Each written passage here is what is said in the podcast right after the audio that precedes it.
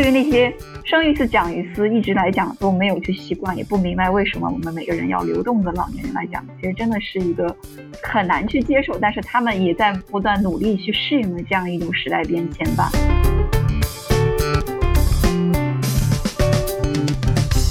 活着的时候多给家庭做贡献。老了之后，尽量不要给子女添麻烦。那么，这也是很多人认为活着的重要意义之一吧。所以，很多时候老年人生病，他不治病，至少在他们自身来讲，他们是道德上是非常合理的。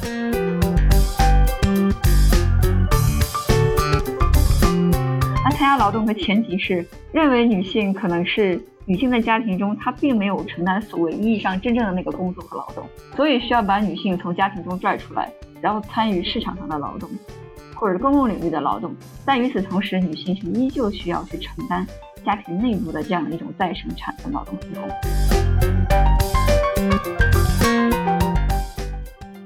大家好，欢迎来到新一期的忽明忽暗，我是主播王晨。大家好，我是主播金迪。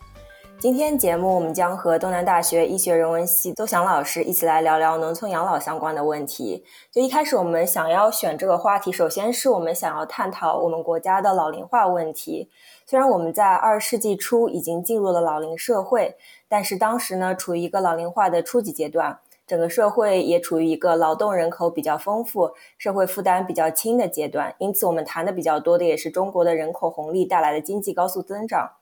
但是在过去的二十年里，我们的老龄化程度在逐步加深，并呈现一个加速的状态。预计在二零三零年，我们国家会进入超级老龄化社会，也就是说，六十五岁以上的人口会占到总人口比例的百分之二十。与此同时呢，我们的老龄化呈现一个特征，就是说从比例上来看，农村老龄化比例比城市要高近八个百分点，有将近四分之一的人口是老年人。这当中当然有很多的原因啊，形成这么一个现状。呃，在下面我们也会请邹老师展开详细讲讲，以及他在田野调查当中看到的一些现象。那我们首先先让邹老师来跟大家打个招呼，以及介绍一下自己的研究方向。好的，呃，先说一下我自己吧，我叫邹翔，是东南大学人文学院的老师。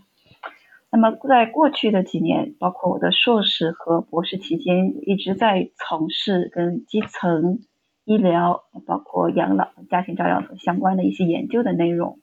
嗯，好的。在我和 Derek，因为我们也就是大概二三十岁这么一个年龄层吧，我们周围的话语场 对于呃养老问题的探讨，大多是以城镇人口的角度出发，然后很多年轻人对于老年生活或者是农村生活都会带有一种。一些滤镜吧，就会比如说年轻人他会展望一种老老友记式的共居养老的方式，然后对于农村生活也有着一些田园牧歌式的滤镜吧。但现实来说，对于我们这么一个未富先老的社会，养老问题其实对每个家庭是一个个非常具体和现实的问题。比如说谁来照顾老人，怎么照顾，钱从哪里来，有没有社会和医疗的保障，这些问题当然城镇居民也都会面对。但是，农村家庭的选择往往建立在更加匮乏的资源之上，而这些选择的结果，有时候就会以放弃我们认为已经没有价值的老人作为一个结果。那我们就直接进入我们的第一个话题吧。我们想让邹老师先来跟我们聊聊，他是怎么开始对养老、家庭照料、农村基层医疗问题开始研究的，呃，并且分享一下您是在哪里进行的田野调查，以及您在田野当中的一些观察。呃，好的，谢谢主持人。其实，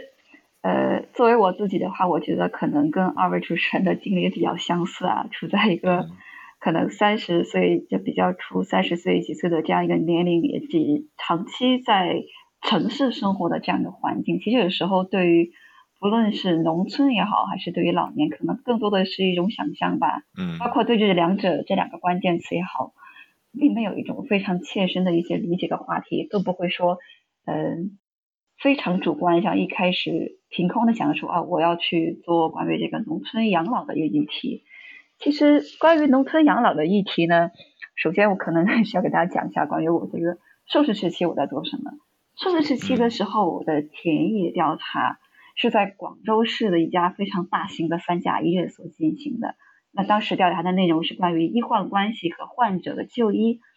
当时在医院中呢，面对的一些患者。首先，经济状况我们可以想象是非常良好的，比较强的这种健康和这个寻求呃医疗的这些观念啊和常识啊，而且在我所接触和访谈的大部分患者中，他们对于治疗都表现出非常大的那种期待和比较积极的态度，甚至有时候像为了治病啊，这个甚至是可以豪掷千金啊，包括找关系啊，还有通过各种各样的资源和渠道啊。所以当我在啊开始读博士的时候呢，也是呃，因为当时在做田野的时候，我也认识到了，像包括有很多来自于像农村的患者。他们看病也的确非常不容易，所以我在想，在我们都知道这个在城乡二元债的背景下，我就很想去了解农村地区的患者，他们看病就医的是情况是怎么样的。那当然，站在一个局外人的患者，我假定这些患者有很强的主动性，也非常的希望去寻求健康和这个医疗服务。那么我的问题，我所当时假想的啊，这些农村患者他们是怎么去克服那种城乡地域的差异和隔绝啊？怎么？呃，克服自己这个经济上的弱势和困境，到向大城市里去去看病的呢？那么我看到这个题，这个假定的前提是我我依然可能觉得这个患者有很强的自主性，或者认为他们依旧像可能我们中的大多数这样子，我们遇到疾病时，我们很希望去寻求健康。所以在二零一六年的时候呢，我来到了广东省粤西。这广东也是个作为一个省份，其实它省内像我们知道，呃，深圳啊也好啊，广州也好，经济是非常发达，但是比较像粤北和粤西地区是极度贫困的，也是贫富分化差距来来讲的话，广东省还是非常的有这样一个比较明显的差距的。所以就当时找到了粤西，然后找到一家就是基层的一个卫生院。对，然后来到之后就发现，这个卫生院里可能跟我当时所，不论是我在进入到田野之前，还是我在硕士时期在广州大型的三甲医院所接触到的情境和情况都是完全不同的。首先是当地人口的老龄化，我们知道大部分的青壮年人口的一个外流，特别是在像粤西这种经济非常来讲欠发达的这种农村地区。同时，我们也知道，老年人相对来讲有比较高的这种健康和照料需求的。那么，以这种情况下，像很多的有这种慢性疾病的老年患者，他们会来到这个卫生院去寻求这种医疗和这个治疗服务。但是有一点不一样的是，我们知道老年人大部分都是慢性疾病，而且是很难治愈的。所以，当他们来到卫生院的时候呢？那用两个词来形容，可能就是第一是无法治愈，第二就是也没有希望的。所以大部分的老年患者，他们来到卫生院，更多是为了缓解自己的症状，或者是是去减轻可能像去一些相对来讲二甲或者是三甲医院看病，可能对他们家庭所造成的经济负担。那么也正是这样一个背景下，我就发现一个很有意思的现象，就是这个卫生院有一个比较明显的职能转型。就是从我们传统意义上所理解的医疗机构，可能比较注重于这个治疗，特别是对于一些急性疾病的这种治疗、这种干预，变成更加注重于这个慢病和这个老年人的护理的一个机构。所以说，这个说养老院当然是是引用在卫生院里边工作的相关人员讲他们自己的一种自称吧。那么这里边也会有很多的，你像有一些。呃，现在来讲，可能就是说去像打一些针水啊，进行一些舒缓。那我也遇到了好几例这种长期卧病在床的老年人，他们是被家属遗弃在这个卫生院里的。当然，很多时候也是因为他们这个照料和护理需求实在是太大，家庭也是很难去承担。那么，老年人就是比较普遍的使用这个医疗服务呢，也是跟我们新医改制来以来呢。新农合的这个覆盖率比较高，有很大的关系。像在我调研的那一年，我所在的这个乡镇，新农合的覆盖率是可以达到百分之九十五的。而在这个新农合的覆盖下呢，如果患者使用住院服务，它是可以报销到九成；但如果他仅仅是使用这个门诊服务，那这个报销的比例就会大打折扣。那么这也导致了很多老年人他会。比较积极主动去使用这个住院治疗服务的。比如说，我遇到了有一个老伯，他就很有意思。当时在调研的时候是梅雨季节，因为像这个广东地区的梅雨季节就特别的潮湿。然后老伯家他自己的住居住条件就比较差劲嘛，嗯，然后他可能是也是出于自己担心，给儿子打电话说：“哎呀，现在有梅雨季节啦，怎么办呢？”就很担心自己摔倒啊。然后儿子就说：“哦。”那就有个卫生院嘛，去卫生院住院啊。然后说这个卫生院是不是我们意义上，那可能是大部分的这种民众理解它是一个公立机构，所以我们觉得似乎卫生院要成立一定的所谓这种社会职责。所以老婆就开开心心的挑着担子自己到这个卫生院来住院了。虽然当然这个卫生院的工作人员也是觉得很无奈，因为老年人的情况，如果从基本的医疗指征上来讲是不符合住院条件的，但是也是出于很多的没办法的原因，因为它也不是一个，可能也不算是个例吧，也就是说可能会比较有比较普遍的这种现象，所以也这是各种各样的这种类型，不管说是被遗弃，不管是照料负担严重，还是出于其他的一些非医疗的原因，然后老年人比较高的使用这种住院服务，也成就了当地这个。卫生院，我们说这个职能转型啊，或者是这样的一个景象，但是背后我们也看到了，也是跟家庭照料的这样的一个示威，还有当地我们知道比较正规的所谓这种护理和呃养老机构的匮乏，也是有很大的关系的。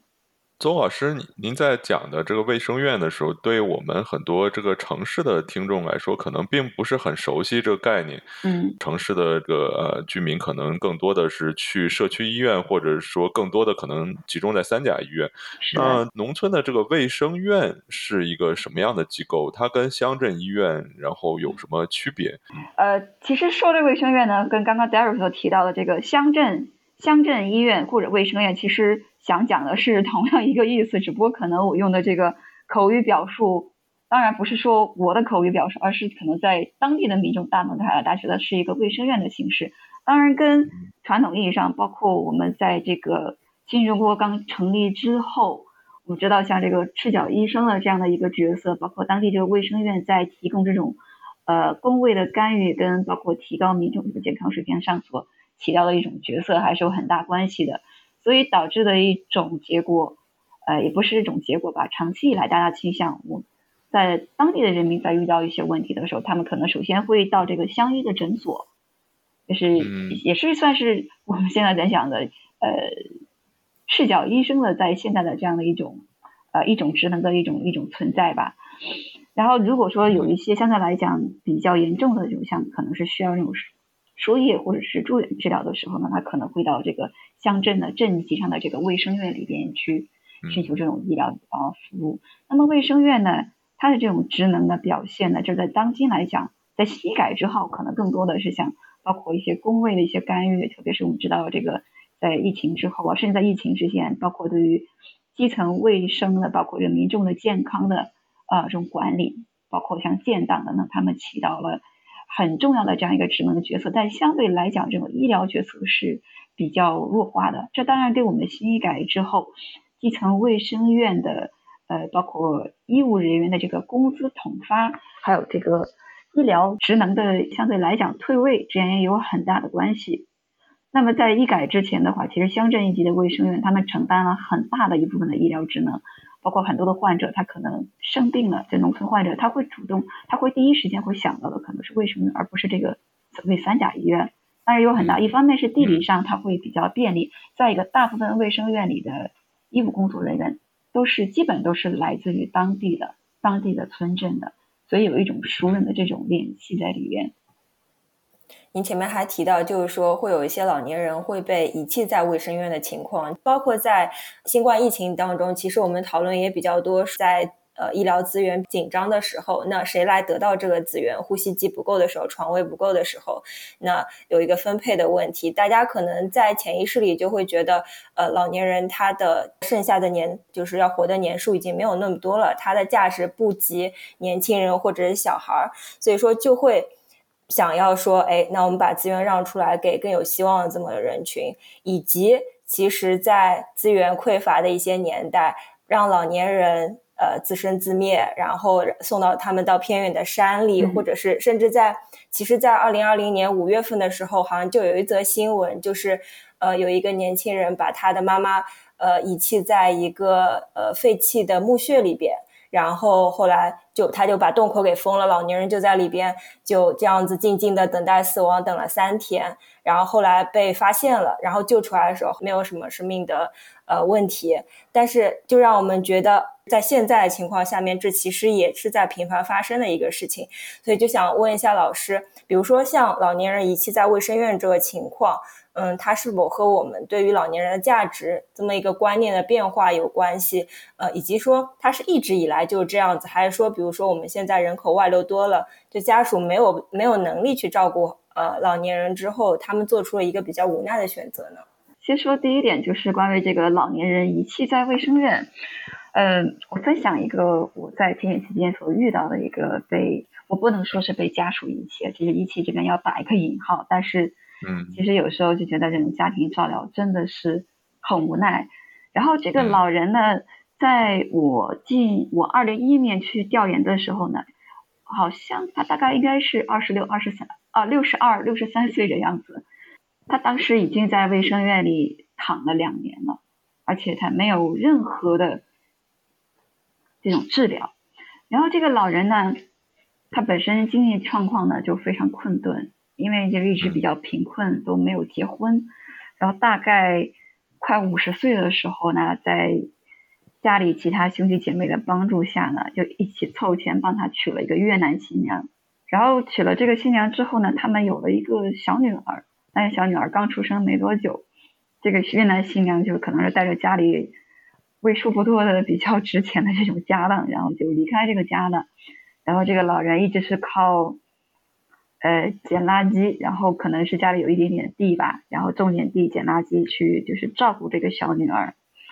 后来呢，也就是在可能是一四年这样子的时候，他就有一次中风了。嗯。中风了之后呢，就被他的这个大哥大嫂就送到了这个卫生院。其中来讲的话，他也也算是一个无无保护这种类型的。送到卫生院之后呢，一开始就大哥大嫂也想，就是说给他进行一点这种治疗嘛。但是很不幸，在他接受治疗期间呢，然后当地发了一场大水，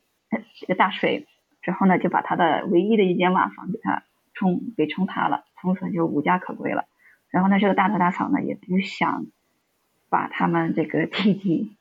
给接到自己家来，因为特别作为一个中风的人，长期的这种护理需求，真的是其实我觉得很多家庭是无法去应对，特别是像他大大哥嫂就是长期在外边工作这种情况。所以这个老人就被遗弃在这个卫生院里，大概有两年的时间。然后这两年时间呢，当然这个医院也是很多次去跟他的大哥大嫂去协商啊，说啊，这个是不是要把这个老人呢，把你们这个患者给他带走啊？但大哥大嫂觉得说啊，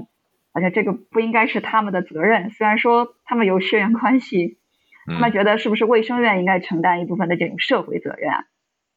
但是基于这种社会形象呢，卫生院一直没有把这个老人。去给他想没办法把他给他扔到这个医院门口，就这样坐视不管。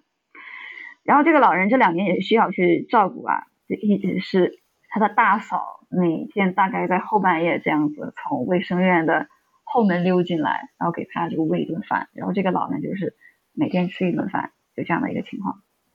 可能是每天换一次尿不湿吧。所以我们要怎么去看待这个仪器呢？其实有时候仪器真的是。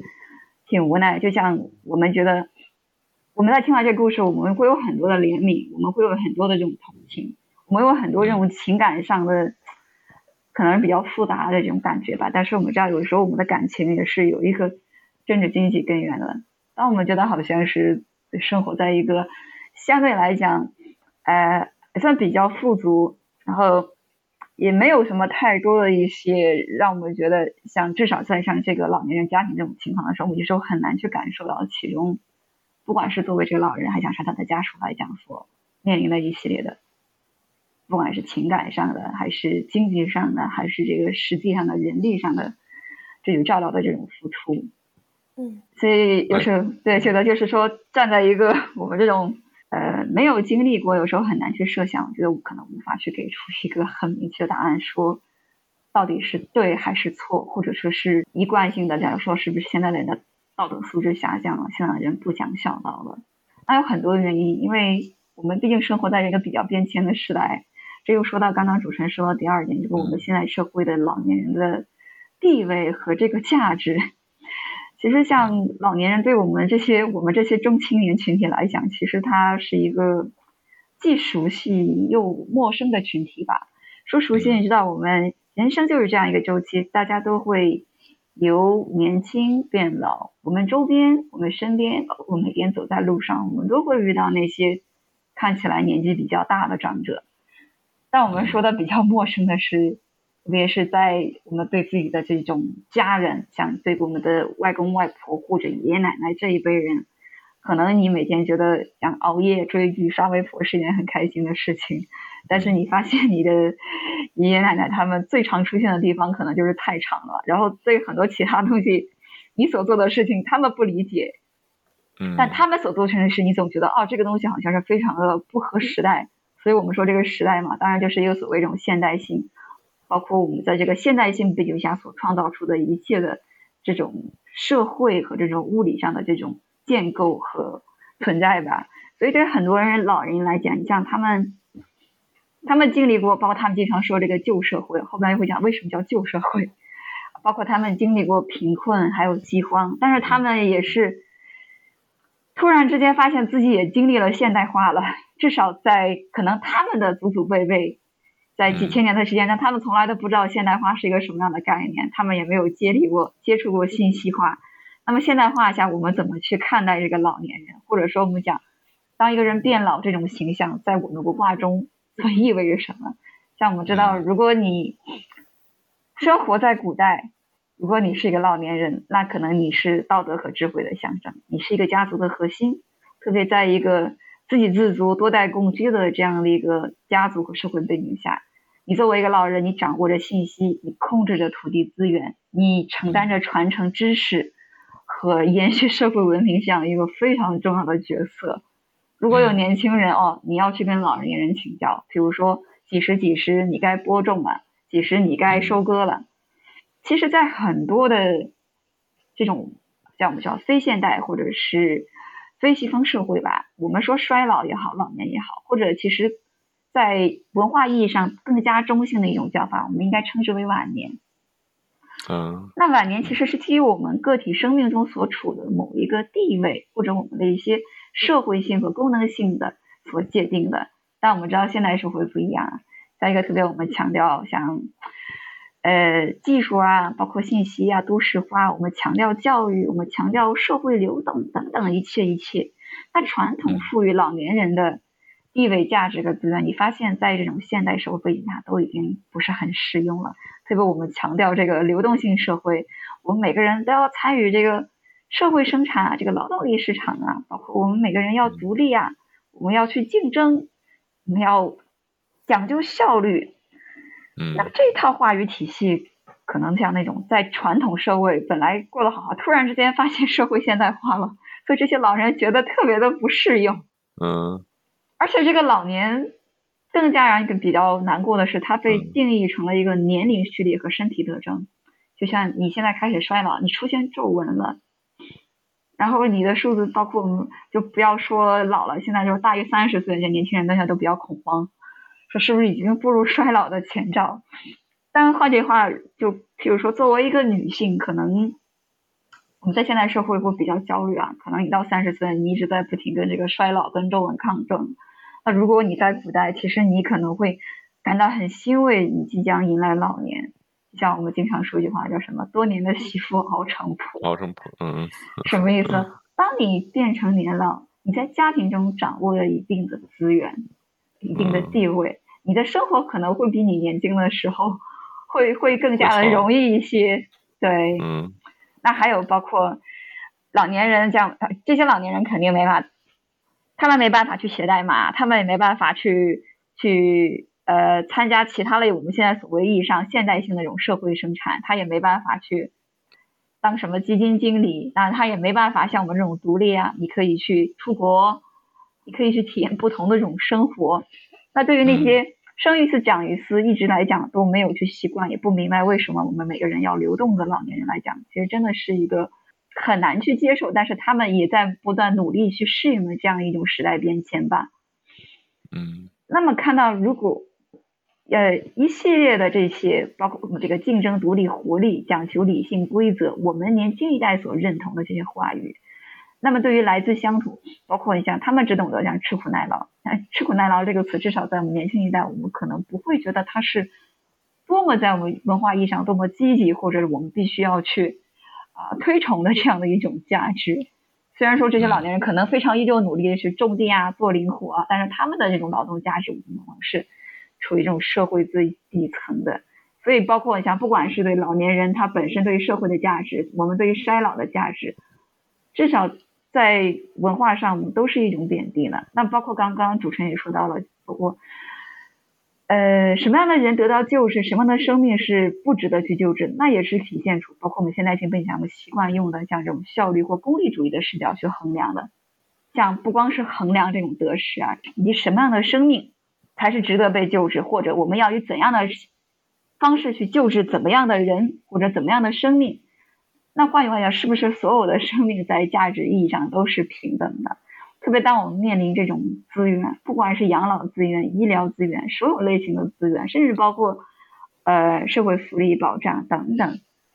那么怎么样去关注这种老年人的健康和晚年生活？所以他们就处于一个非常不利的这样的一个地位吧。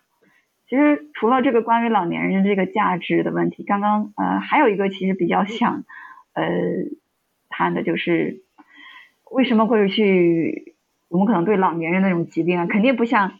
如果家庭中有一个小孩生病了，可能整个家族都是非常的揪心的。但如果家族中仅仅是一个老人生病，那么这个情况真的是要看每一个具体的家庭了。这里边其实还有一些关于可能是跟我们这种文化或者老年人他所意义上的那种关于什么样是一个比较好的老年人的这种形象，在我们传统文化中比较强调啊。人可能要这个忍辱负重啊，包括在困境中，如果你选择隐忍，包括女性，如果你在一个男权社会中，你选择这种比较温顺，至少我觉得可能觉得道德上我们是不仅仅是接受，可能我们甚至认可，甚至有一点点主张的。那么对于很多老年人，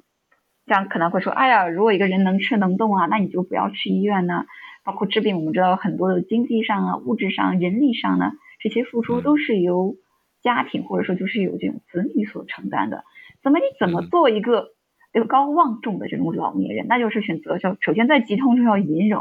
活着的时候多给家庭做贡献，老了之后尽量不要给子女添麻烦。那么这也是很多人认为活着的重要意义之一吧。所以很多时候老年人生病他不治病，至少在他们自身来讲，他们就道德上是非常合理的。但跟我们现在我们这种年轻人，我讲啊，我们要。追求自己的利益，其实非非常的不一样。当然说这也不是呃绝对的趋势，也不是说所有的老年人生病都会选择隐忍。那至少在我体验中，有很多的老年人在面对这种家庭的冷漠和这种不作为的时候，他也就会采取一些行动去去争取。那还有一个比较现实情况，我们知道，就是因为大部分老人的慢病，现在目前医学上你是无法实现治愈，包括我们的这个生命也是无法实现所谓意义上的永生的。虽然现在很多技术上，包括生物科学一直在走的一种设想，比如说，是不是可以靠上上万个这种纳米机器人打造一个所谓这种人工仿生系统？那是不是可以实现？只要我们的机体不被破坏的情况下，这个人可以实现理论上意义的永生呢？嗯，当然了，我这个也说的呃比比较呃，对于这些农村老年人来讲，那么相比于可能是如果你有治愈性的疾病，那么他们的疾病其实家属都没有抱太大的期望的。那消极应对呢，其实有时候也是对于衰老这种不可逆的一个妥协无奈。当然是之所以说不想去应对，背后问题也是因为这个，我知道这种包括医疗市场、医疗资源的一个。市场化跟商业化有很大很大关系，那这种不可治也是随着这种市场化、商业化以及这个医疗资源不医疗费用的这个不可支付性，那也就变得比比较合理了。所以看很多时候这个所谓的仪器，不仅仅说呃价值贬低，有很多有政治性的、有经济性的、有文化性的，包括有地方情境性的，甚至对于我们人的这种疾病衰老本体上的一种比较深层的认知吧。因为我们知道，老年人活到他那个年龄的时候，其实有时候他们对于生命的一些认知是，呃，我们叫他妥协，其实不是妥协，而是一个比较清醒的认知吧。相比有时候我们像城市人面对这种疾病，所谓。甚至有一些不可理喻的抗争，就形成一种很大的这种差异的不服，是吗？对命运的不服，是的，嗯，或者也可能是过高的一个自我的一个认知。就刚才说这个不服，也是因为我们这个现代化，我们这个市场经济下所所跟我们就是说，我们培育出了一套价值理念，我们要争取，然后我们觉得人的能动性，我们是可以去克服任何所谓的这种不可能的。所以所谓现在所不可能去克服，我们觉得可能更多的是一个时间问题。但是事实上，如果你要回归传统，包括你去去跟这些老年人，老年人说啊，这个就是命，那我们觉得我们都不信命。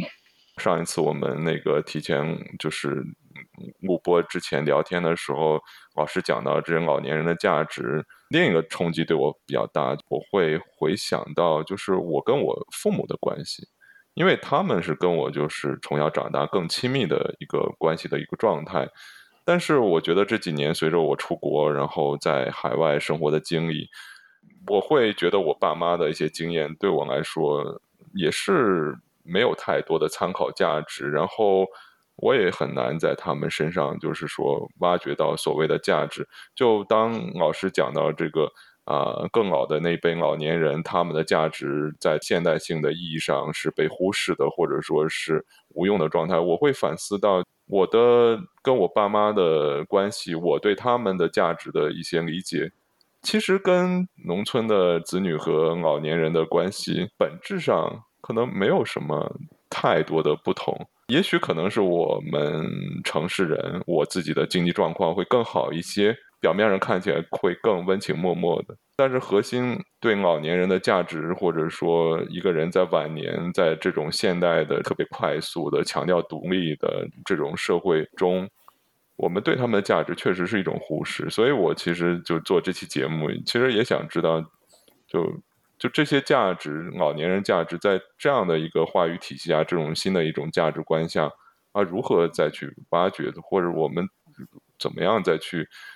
啊，重构我们的这个现代的家庭的这种模式呢？其实，嗯，这让我觉得，其实我对这个问题我也很迷茫。但是我们现在一直在讲嘛，包括我在国内，我们在怎么去像包括重构家庭。但我觉得比较好，或者我比较希望看到，虽然我们现在也在讲啊，家庭主义示威啊，或者我们看年轻这一代越来越个人主义啊，或者越来越就是过的那种放飞自我啊，什么都不顾啊，或者是觉得自己可以这种无所不能。但事实上，我们看，首先家庭。作为这种我们这个叫儒家意义上这种所谓家族主义，其实在中国社会一直这种影响是非常强的，而且它有很强的一种张力，就是在应对这种现代过程当中，它一直在不断去衍生出一些其他的这种家庭主义的形式，包括像我怎么去定义一个孝的概念吧。你可能在传统社会啊，那你是个孝子，那你一定你你父母生病了，一定要。跪在他们床前啊，就是不能食不能寐，守着他们，这才是你 尽孝的一种表现。但现在你可能还有啥？比如说，你可以出去打工，然后你赚了很多钱，你回来给你的父母支付医药费。然后这时候，其实如果你再去问你周边的人，让你觉得怎么去评价这个小孩子，他孝吗？我们小孩子蛮孝顺的，你看他他自己赚的钱，他都都寄回给我来了。就大家怎么去看待这个孝和这个孝的尺度？其实呢，一直都是在随着时间而不断变化，它的内涵、外延，包括这种具体的形式。而且，作为这种民众，特别像这些，嗯，不管是父母也好，还是这些乡里乡亲，他们一再不断的去再造或者再去定义这个所谓这种孝，包括这种家庭的尺度的。只是说，这种内涵跟外延的确跟古代包括实践形式会有很大的差异，但大家一直都试图去重构这样一个孝也好、相亲也好，或者家族主义的这样的一个世界的。只是有时候我们对于一些问题的理解可能是呃有如此的不同。但我们就看到，的确现代性的冲击下，我们不可能是一直的去这种保持不变。包括我们看到这些农村家庭的这些困境，和我们觉得啊，这些农村家庭好可怜，这些老年人好可怜，就在那里孤苦伶仃，或是毫无帮助。但其实我们有看到，即便这种困境，他们中也也展现出了非常强大的这种韧性和这种隐忍。包括他们想怎么去在既有的这种资源、既有的这种可能不利于家庭照料的情况下，在不断的去试图重构这种照料。像我们知道传统意义上这个孝道啊，包括这个肯定希望是有儿子跟儿媳来这个赡养老人的，包括跟老人住在一起。但事实上，我在卫生院里看到有很多其他的形式，比如说这个儿子实在是没办法去。照料这个老年，他可能会去雇佣一些其他的一些人帮助照料父母，而且父母依旧觉得儿子很孝，就他赚了很多钱，然后呢，有能力去包括支付这个护理啊，或者是请人的这些费用，或者说是有女儿在照料老年中所承担的这种角色也越来越突出了，所以能看到很高兴，就是说家庭它虽然一直不断的受到冲击，但与此同时。它以各种各样的形式去展现出比较强大的生命力来。嗯，就我我前两天看了一个视频，然后他是清华大学的杨燕随教授讲的关于养老的一个，他在里边提到一个观点：想要颐养天年，必须要终身自立。当然，他的终点是放在说你要知道怎么样规划自己的财富，然后呃，在什么时间点节点上面，你可能会退出。呃，劳动市场，但是我就觉得这个真的是一个太大的压力，就把所有的责任都放到了自己和家庭身上，包括前面您在举那个被遗弃那个老年的时候提到的那个例子当中，他家里发生了水灾，就像是一个天灾，然后他自己还有人祸，妻子跑了，他的又是低保收入，我觉得在有些听众来说就会觉得，哎，这是不是一个很。极端的例子呀，他就是很多不利因素都集中在他一个人身上，才导致了这么一个结果。还是说，其实这在农村来说，其实是一个很普遍的现象，就是你一个方面出现了问题，就像连锁反应一样，落到了这个人的个体，或者是落到这个家庭身上。我我我当时会想，哎，那天灾人祸不是会有一些，比如说灾难保险，然后收入的话会有低保，然后会有医保，然后可能是我。就是作为一个城镇人口来说，我会觉得这个这有些东西是应该在那边帮助他们的。那其实我觉得这些组成部分在农村人口那边是有相对应的东西，但是它的发挥机制或者是是不是可以真的拿到，可以覆盖多少，质量是多少，这种其实有很大差别的。您可以在这方面再谈一下吗？呃，是的，其实刚刚说的这个案例，可能大家听起来有点极端，那的确是很多很多的不幸。然后都落到他身上，真的是压倒骆驼的最后一根稻草。但是他所经历这些问题，我们看到，其实任何人的所谓的不幸，但我们知道，的确有时候的确是不幸啊，但很多时候也比较是时代也是结构的这样的一个背景和缩影。所以我们看，让我们知道，其实任何的社会这种资源都是非常有限的，特别像在在我们国家现在这样一个阶段的时期，在有限的资源我们怎么去调配，怎么去利用。其实说到。在这里，我们都知道要牵扯的就是关于这个城乡二元的这个问题，包括它的一些历史啊、成因，以及包括它在具体的这个运作机制上。当然，不仅仅说是像我们说这个地理意义上隔绝，我住在农村，你住在城市，然后我周围都是田园风光，你周围是高楼大厦，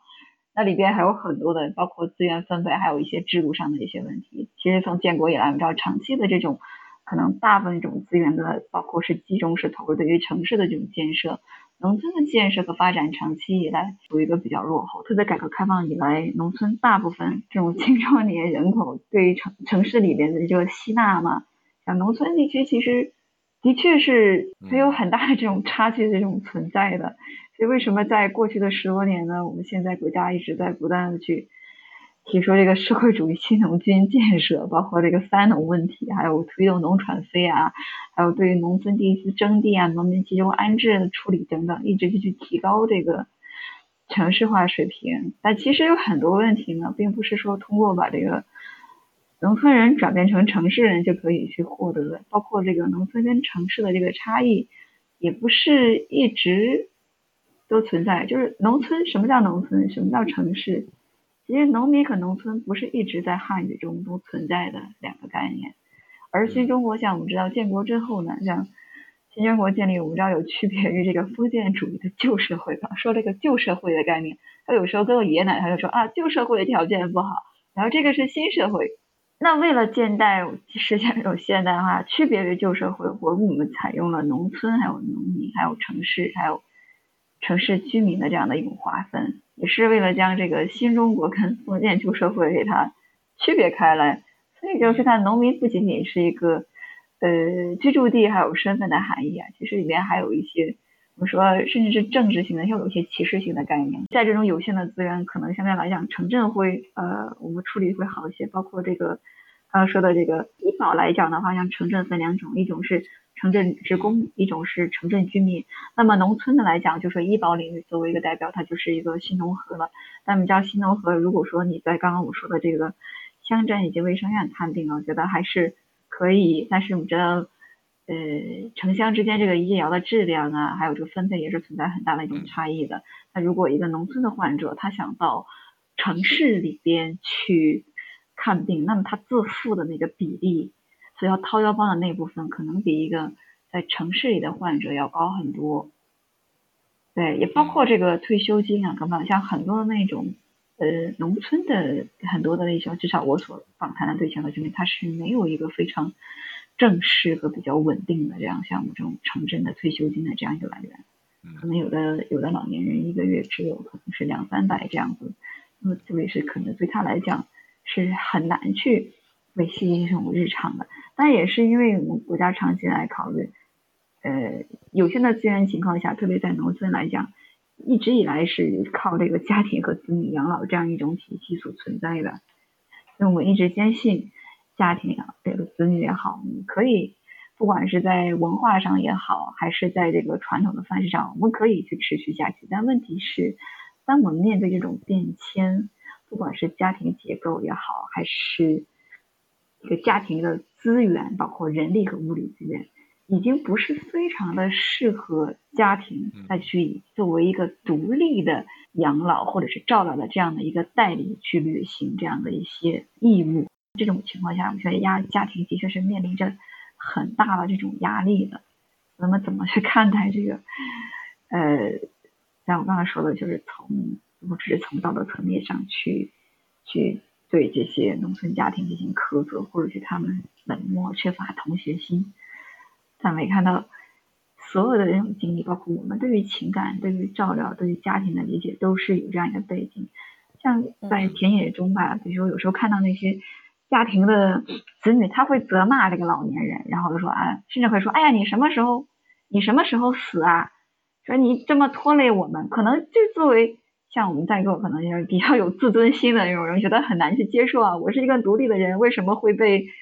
不管是我的下一代或者是什么人去遭到这样说人格上的一种辱骂，但可能当然老年人不会觉得，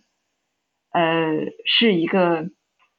对他们来讲，就至少他们在情感上所达到那种可能没有我们会提高到一个所谓一种自尊或者是呃这种情感上的这样一种包容。但事实上，我们看到他的子女在责骂，但另一方面，子女的确是非常辛苦日夜的来进行的这种照料。就刚才我稍微补充一点，就讲到城乡二元的这个结构的问题。就新中国之后，就一个很有意思的现象，就是中国的农村。呃，或者农民其实他的政治地位是赋予的很高的，因为我们说这个国家是工农阶级，那这个工人、农民，尤其是贫下中农，是这个是最光荣、最高尚的，是我们国家的这个主人，所以在政治上赋予了农农村很高的一个政治地位，但是在经济上却形成了这个城乡二元结构，然后啊，大部分的福利基本上都放在城市，然后。啊，农村基本上是没有任何福利，所以在经济上对待农业人口是非常差的。然后改革开放之后呢，进入到跟这个国际化、现代性联系到一起，又变成一个所谓的一个经济导向为主。那么政治的话语体系渐渐就就是退到次一支的位置，所以这个农村的人口在政治上的地位，或者说被赋予的价值，也被相应的降低了，甚至是被贬低了。然后在经济上至少在就改革开放的前呃二十年也没有在经济上给予更多的相应的补偿，所以就其实在中国来说，农民啊或者农村人口实际上生活状态并不是非常理想的。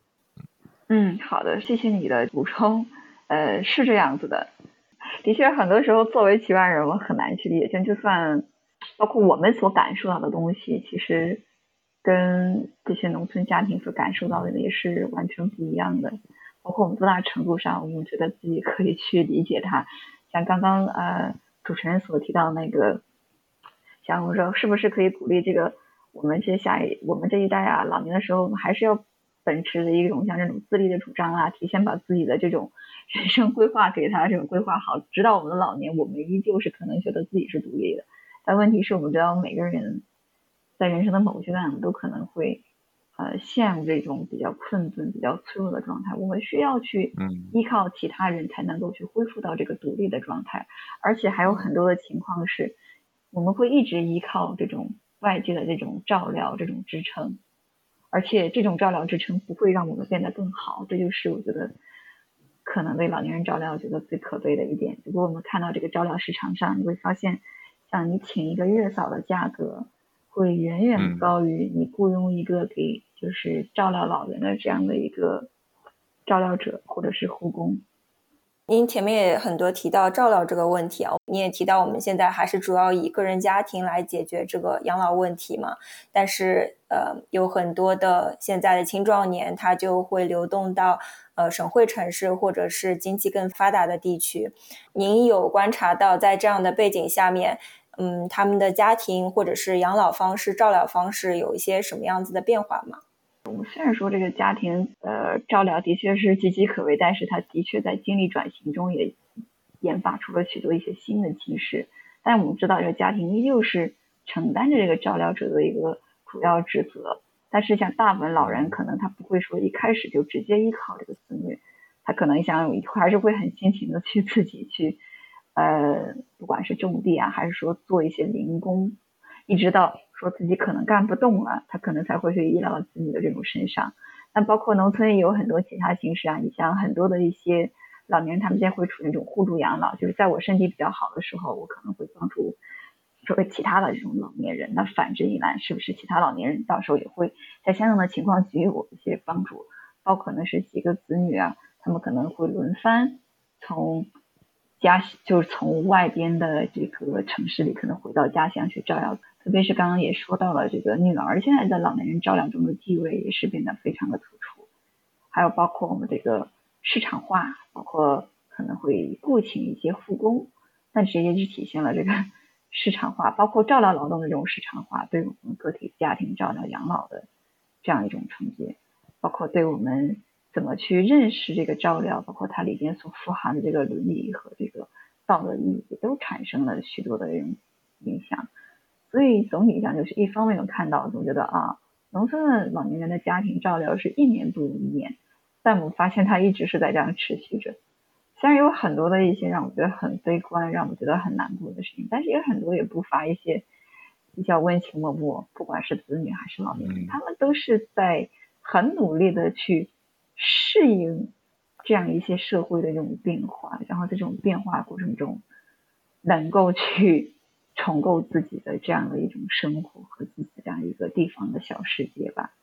就这个老师好像最近马上要在中国季刊要发表一篇论文，就是关于女儿对农村父母的照料这样的一个相关的话题的一个论文，是吧？哦，对对对，是的，是的。在调研中有一个案例就很有意思啊，就是也是一个大姐，然后她有三个弟弟，然后她这个父母都生病的时候呢，这三个弟弟就在广州做工，然后说。那我们一起来雇佣这个姐姐，姐姐也在深圳就是打工，来就是回来就是照料这个父母，包括陪他们去卫生院看病吧。嗯。然后姐姐就很不情愿啊，一方面可能就是她这个父母就比较比较重男轻女，重男轻女的话，就长期以来这个姐姐就是不管是在小时候受教育啊各方面都觉得是非常的，觉得自己很不公平，但是现在觉得弟弟又雇佣回来。去照料他，在他看来，他觉得非常可能讨厌的父母，但不管不怎么情愿，后来这三个弟弟就说一起就是给钱嘛，他们三个人可能每个月凑了能有六千块钱吧，就算是来补贴他这个姐姐，然后这个姐姐就就可能就回来了。现在也是一个比较典型的形式，现在就很多的时候都是女儿来这种照料，但其实我们知道怎么看待哪些这种照料跟价值？照料价值其实长期以来都是不被我们。就至少是在这个市场经济来不为我们所认可的，或者你觉得啊，你在家里照料老人，你没有做什么事情，包括不光是照料老人，女性，甚至说包括这个育儿，或者是承担了其他方面的很多的一些照料性的一种事宜，因为他可能没有直接跟这个市场经济发生一种连接，特别是在亲密家庭中，嗯，所以有时候它的价值往往是被我们所忽视的。或者觉得啊，你在照料人，或者你不产生价值，包括很多的时候，那些家庭中所派出的那个照料者，都会说啊，因为我没有什么事，或者我没有什么工作，或者我呃，现在来讲就是收入或经济收入收地位比较低的这样一方，可能更容易会成为被指定的家庭的一个照料者。那一方面，我们其实背后也可以看到，当然我们说这个，包括长期以来，像可能在国家层面上对于这个照料的。这样一个包括养老的，包括农村养老的，可能没有长期在制度上跟机制上有一个比较好的支撑。那么再看整个现代性的背景下，特别是女性的这种个体的这种劳动力是怎么样被剥削，成为我们应对这种市场化的这样的一种危机。特别在这种市场化背景下，女性的这种付出这种价值，什么时候我可以得到这样一种认可？就是老师刚才讲的，就是。女性她在一个父权制的这样的一个这体系下，她本身就是一个弱势的一个群体。第二个，在我们现代的市场经济这种条件下，可能因为也也是父权制，她在经济上也是处在非常弱势的一个一个境地，所以他很多程度上往往成为家庭里承担照料责任的这么一个呃主要的承担者。就在您的这个田野调查或者观察中，就是他们在这些承担照料的过程中，他主要遇到了什么样的具体的一些困境呢？先说这个困境，而这个性别化这种劳动分工，真的是自古以来是是长期的，我们有这样一种刻板印象，是我觉得女性似乎是更加的呃，可能会具有关怀人，或者更加细致，或者更加去呃善于去承担这样。男性一般是主打的，可能是说，哦，男性可能更多的，我们觉得他是一个参与这种市场，或者是在公共领域这样活动的这样一种角色。那就说这个女性的这个照料价值不被认可，像我们之前其实呃也也一直在就讲到，就是说，我其实我们每个人都需要这种照料，就因为照料可能不是跟我们所谓这个市场的这个劳动力市场所直接的这种挂钩的，包括男性可能他到劳动力市场里他。他今天赚了很多钱，然后他把钱带回来，然后这个女性可能在家里照料老人，照料了一天，但我们似乎没有看到这边有一个比较明显的这样的一个价值产出，所以一直来讲都是被忽视的，或者我们觉得文化上，我觉得啊，这个女性包括这个母职，文化大革命的时候，有一直在说啊，男女都一样，承认女性的这个权利，或者是男女平权。但事实上，如果我们可以仔细观察，发现女性除了像在文革时期。她所要求的，我们要去去去上山去干活，去参加劳动。那参加劳动的前提是，认为女性可能是女性在家庭中，她并没有承担所谓意义上真正的那个工作和劳动，所以需要把女性从家庭中拽出来，然后参与市场上的劳动，或者公共领域的劳动。但与此同时，女性是依旧需要去承担家庭内部的这样的一种再生产的劳动分工。事实上，为什么？因为家庭内部的这个。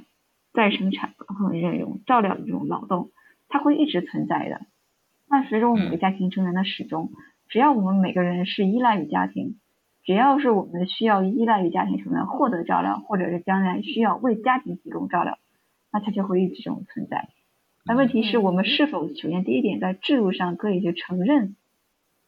这种价值，包括我们能够去认识到第一点人是很脆弱，包括我们的家庭也是很脆弱的。可能依靠我们自己，依靠我们的家庭，无法能够所谓实现意义上的这种自给自足，因为家庭不再是一个所谓意义上像男耕女织的这样一个封闭可以自给自足的实体。因为我们前面也问到，就是关于怎么解决或者怎么缓解这个问题嘛？因为其实在国外，其实好像没有一个农村对立的词汇叫偏远地区吧？然后偏远地区的老龄化其实是也是普遍存在的。那在西方的话，您在一些文献阅读啊，或者是呃观察当中，他们有一些不一样的解决方式，或者是有一些体系，或者是怎么样子，是是我们可以参考的吗？其实我觉得，首先第一点，背景、文化背景，包括这个资源，包括现在具体的一些机制和建制有很大不同。是否能够去真正的去，呃，去模仿这种西方？我们看到像西方，其实包括在加拿大，呃，应该大家都能看到比较普遍的现象，大部分的老人他在老了，要不他会用，他会居家，要不可能就是依靠机构，而且机构是承担了很大的这样的一部分这。为老年人提供晚年保障的这样的一个角色，但与之不同的是，在西方社会上，不管我们选择居家还是我们选择机构，老年人他很多时候对自己的照料和养老安排有着非常大的自主权的。这一点其实跟在我们国家是非常不一样的。如果你可以到，那不光是。我所在的这个卫生院，甚至到过一些城镇里，包括很多的老年人，他决定怎么样养老，你他决定，呃，是否去采取某种养老形式，很多时候你发现其实是个家庭集体决议，甚至更多时候是子女协商的一个结果。老年人在这个过程中，他所占据的这样的一个角色和话语权。是比较弱的，所以我们在讲中讨论啊，老年人你希望有什么样的养老方式？那这个前提假设是这个老年人可以为自己做主，这老年人不管在经济上还是说在文化和意识上是能够具有这样的一种自主权，但这样的一套。自主权的话语体系，特别对于这些农村老年人，又是非常陌生的。我有的时候觉得，就不仅仅是话语上他很陌生，从能力上他也实现不了。就他没有什么经济的累积，机构上在中国这样的一个城乡二元结构下，机构也提供不了太多的帮助。除了子女去决定他未来怎么生活，他自己，他就算主观上想有什么能动性，他也是在客观上他实现不了这样的一个。状况，这跟西方差别是很大的。西方的老年人他自己是有一些财富累积的，然后社会制度上有各种养老机构，有护工，然后有比较完善的养老体系，有老年公寓，有养老院，有有民众的一些机构，都都可以提供他。但是其实西方也并不是说完全的这种个人主义。如果你看这些西方老年人，他其实有的时候对于家庭。包括在老年人一些具体的养老的决策，甚至这个照料中，还是有一定的参与的。但是家庭所所参与的程度和他所扮演的角色，我觉得在国外啊和中国还是真的是非常不一样的。我家旁边就是一个呃养老院，然后我家的门牌号跟那养老院的其中一个住户的房间号很相似，所以经常会有他的信送到我这儿，我的信送到他那。那老太太自己住在那个养老院里，九十来岁了，有的时候经常推一个小推车，然后推到我家，把我的信送给我，然后我就跟他聊聊天什么。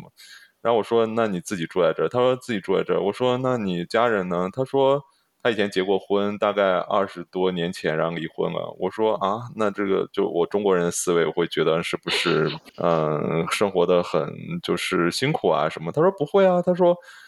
啊，我对我那个前夫啊，虽然我我有时候会想念他，但是我觉得我自己现在生活非常好，因为。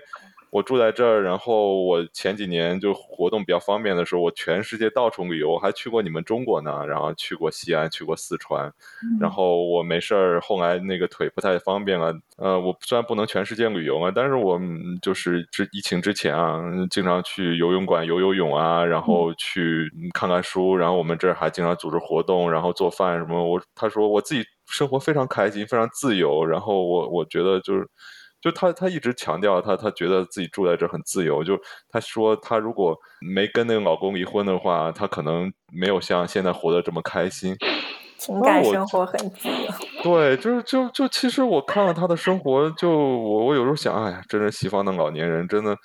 那是我我我还是蛮羡慕她的。这不就也是我一个自己所期待一个老年生活吗？就是有自己的独立性，可以自己。掌握自己的生活，然后没有别的负担，自己的生活在那个年纪九十多岁了还可以有自自主性，这个这是一直像我这样一个很追求自由的人非常珍视的一种价值，在那个年纪还能维持。我看到他的一种状况，呃，我还是就是挺欣慰，也是挺羡慕的。对，就我之前在做一个项目，然后是关于加拿大这边的。呃，一个原住民领地吧，叫 Nunavut，然后是一个很偏远的地方，然后它都不通陆路啊，什么东西都需要空运进去。嗯，因为人口没有很多，可能就几万人吧。但是也要保障他们的养老问题，因为当地的养老建设，你就是建房子啊，什么都很困难。让他们有一些老年人就需要被空运到就首都渥太华去进行养老，然后政府会补助你一年有一个家庭成员可能可以去看一两次。那它的结果可能就是有一些家庭成员，嗯，他没有办法负担的话，那他就再也见不到这个老年人了。然后，但最起码他在一定程度上保证了他们的有养老设施，虽然老年人并不愿意去，然后保证有一个家庭成员每年可以去探望一下。但它是基于这么小的一个规模上面，然后也存在这么多一个经济发展，因为他们很偏远，经济发展不起来，然后完全是依赖于政府补助的这么一个一个形式吧。然后，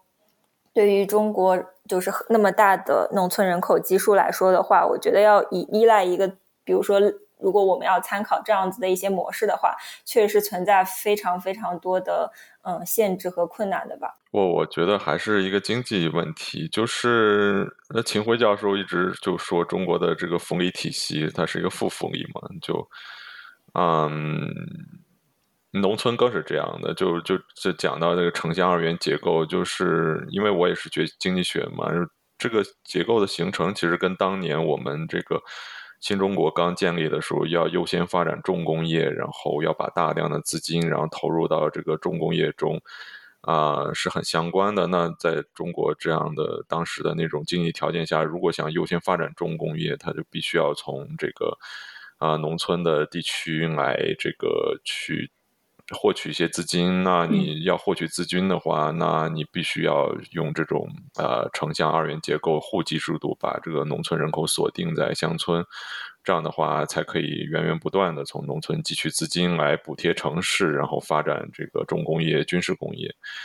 嗯，我觉得都二十一世纪了吧，然后这个。中国已经世界这个第二大经济体，我觉得其实可以有更多的这个福利，可以就在向个人、向 乡村进行一些转移啊，然后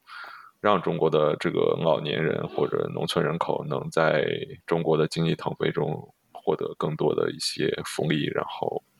啊，可能对他们生活有很大的改善和帮助。嗯，那接下去我们想再聊一下。农村外流子女与留守老人之间日常交流和互动是什么样的？在老师您的田野调查和观察当中，以及有条件从农村跟随子女前往城镇居住老年人，他们是否会生活更幸福呢？呃，那我们知道现在有电话呀，现在很多老人是有那个老人机啊，但是像网络信息，你知道很多老年人在我们这个数字信息时代，它的确是面临着很多的这种像数字鸿沟啊，包括在一个。高度信息化时代，甚至像怎么去买菜啊，用这种电子支付，它可能面临很大的问题。像我觉得互动还是相对来讲比较比较有限的，而且我们知道每一个家庭他的情况都不一样，就是包括子女跟老人之间的那种关系，甚至包括老年人他自己的一个个体认同，他所属于他可能比较喜欢，所以老头老太太每天下午的时候在某个某个大树下，然后支起一张桌，然后在那里打牌。或者说是他们所觉得比较广场舞、逛菜场，或者他们去赶集，他们比较喜欢。但是子女这一套肯定是跟他完全不一样的。所以其实说双方之间的这种日常的这种生活实践跟体验，包括对这种自我这种身份认同，都是非常不同的。当然也有很多那种老年人会，比如说他可能到了城市里边，那很多人可能觉得啊，这个老年人是不是到城市里边去感受现代文明去享福了？其实。老年人在城市这种融入生活面临很多问题，首先是自己周边的圈子的一种改变，有很多那种老漂一族啊，他到城市帮这个带小孩了，就是 他会觉得是一种义务，真的一种很大的义务。但这种流动也带来了很大的这种冲击，包括这种适应，甚至有很多老年人说啊，待了一段时间，他回去了，说说，哎呀，这个子女家这个小区有一个门禁，然后每次要刷卡，又要这样的要求，要那样的要求，他觉得特别的不适应。所以，是否会这种更幸福？是不是跟子女在一起就更开心？嗯，觉得其实还是比较去难以去回答，也要看要看具体的情况。不过很多时候，很多老年人对于这个子女啊，所谓这个孝不孝啊，包括他这种理解跟定义啊，可能很多时候这个子女把钱汇回来，这老年人觉得就已经很知足的。我也见过有很多的一些老年人。当然是因为子女这种长期的不管，他可能知道这个子女在哪里啊，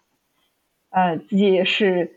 比较克服了勇气啊，然后搭上了这公交车，比如说来到了广州，但发现是被子女这个拒之门外，也有这种情况。哎，老师，您去做那个田野的时候，我很好奇，就是老年人他们对于。科技，比如说像手机啊、微信这种的使用程度普及到什么样的情况？因为我们可能会听到现在经常会说一些科技企业要下沉啊，下沉到几线几线城市，下沉到农村，就感觉好像科技非常普遍了，但不知道实际情况到底是什么样子的。我们现在是一直在讲说，这个老年人面临多大的数字沟通鸿沟啊，他不是很适应啊，但其实。嗯，很有意思的现象，因为他们老年人就是一堆一堆的嘛，就发现，如果这一堆老年人中某个老年人，他哪天他拿了个智能机来，他绝对不是说哦我有这个智能机，很多时候是炫耀说哦看这是我的子女多么孝顺，给我买了个智能机，然后其他老人出于攀比的心理，然后全部都回家让自己买智能机，你就发现这一圈老人他每个人手里都有一个智能机。但是一个问题是大家都不会用，这怎么办呢？然后就可能会拉到这样一个周围年轻人啊，或者他们其实也是学习能力蛮强的，然后学习到最后的时候就发现所有的人手里就是呃智能机，一方面是用来打电话，再一个是个很有意思，他们很喜欢看小视频啊，他们最喜欢的是火山小视频，而不是抖音或者是其他的一些 app。因为火山小视频上的可能相关的信息啊是比较符合他，比如说啊，记住这几条，然后你可以一定可以保健，可以长寿。然后某个某个医院的 比较著名的某个什么医学专家告诉你，大概是就是举两条这样的例子，可能更加的接地气吧。而且可能一开始只有一个老人的手机上有这个火山小视频，但是可能不出一个星期就发现所有老人手机上都有火山小视频。然后他每天，就是我观察到很有意思现象，当然也是因为比较无聊，他们很需要那种人与人之间非常真实的那种互动嘛。那这种互动可能是你发短信或者是其他形式，可能是满足不了。但是如果你拿一个手机里面有小视频展现给他，他会觉得甚至觉得有这样的一种仿佛跟这个世界还有一些联系吧。还有这个科技下乡，我们知道现在很多包括那个适老改造啊，其实在很多那种农村啊，包括特别是城乡街边陲这样的一些地区呢，都有在政府自上而下进行这样的一些主导。但我们知道，像不管是照料也好，养老也好，虽然我们在运用科技时，我们主打一种科技赋能嘛，我们觉得科技可能会帮助老年人更好的养老，但是我们知道。照料吧也好，养老其实除了这个物质实践层面，还有一个情感和价值这个层面的。那具体在这个适老科技，包括现在很多的有一些居家社区养老服务中心嘛，他们在提供这些服务。我知道跟这个整个现在国家这个大背景推进资本呢进入这个养老市场，包括通过这个链接资源，把这些养老资源直接给送到了这个老年人的家门口。然后这个假设还是说，只要这个资源送到家门口，这个老年人他一定会去使用的。那这个假设的前提也是，这个老年人他是具有自主能力的资源购买者，就像我们中的人，像我们这些人，你觉得你渴了，你门口有一家便利店，你一定会去买瓶水，没有什么，因为你觉得你是可以做到的，或者是有个其他形式，你觉得可以明显的改善你的生活。那可能作为年轻人，他不会有太多的顾虑，他会去购买的。但事实上，对于这些老年人来讲，你会发现，虽然他们可能是资源的潜在使用者，但是资源的购买者依旧是他们的家属和子女，所以就会有这样的一个错位，就是当我们把这个资源从那里，然后家属购买，老年人，第一点他们怎么看待这些所谓的这种科技和这种服务的资源？第二点它是怎么去使用的？那这有有一个例子可以举啊，就是关于现在适老化改造有很多的这种社区，包括家庭都在普及使用这个紧急呼叫的这样的，就像一个按钮，然后按到你的家里，当你老年人你觉得自己出现了。紧急情况，你可以按这个按钮，然后呢，马上你的紧急呼叫信息就会被反映到子女子女的手机上，然后子女会给你打电话，会确认哦，你现在情况是怎么样，这个出现了什么具体的一些问题。那么我们对这个技术的实际是，它可以在紧急情况下起到一个预警的作用。但我发现，在实际中，很多老年人他可能闲着没事就去按这个紧急呼叫按钮。然后后来就受到了这个子女，还有包括这些适老改造的技术人员的一个这种所谓一种纠正，说你没有什么情况，你不要在那里乱按，这是一个紧急按钮。但是老人会说啊，我只是觉得按了之后子女会给我打电话，所以就看在购买这个所谓这种紧急按钮、紧急呼叫这个这个服务的时候，老年人怎么看待？然后另外一个。相相关的这种适老改造，就是关于这个烟雾报警啊，因为就是考虑到很多老人可能做饭的时候，他譬如忘啦，他可能会不会起火啊，这种烟雾就会报警啊，所以很多子女就给这个老年人购买了，然后就发现很快就报警了，然后这个社区的工作人员就赶到家里，然后就发现这个老年人就坐在烟雾报警器下抽烟，然后当时这个社区人就非常生气。说这个是用来报警的，你为什么抽烟？然后老人说：“哦，我只是想看他会不会响，所以我在下面抽了支烟。”所以看如何去去去理解这个所谓我们说这个解决问题，因为我们一直是把这个似乎老年人需求当成一个问题，然后我们需要一种所谓技术手段去进行稀缺。但是老年人怎么去看待这些我们所购买的资源？真的其实还是其实还是挺值得去探讨的，包括我们这个所谓这种技术。真正能够去下到基层，怎么能够说真正的让，至少让这些老年人，他说第一点，他似乎感受到一种 OK，我作为一种资源的使用者，然后我能够真正的能力去有去所谓的去使用，然后让他去能够去帮助解决问题。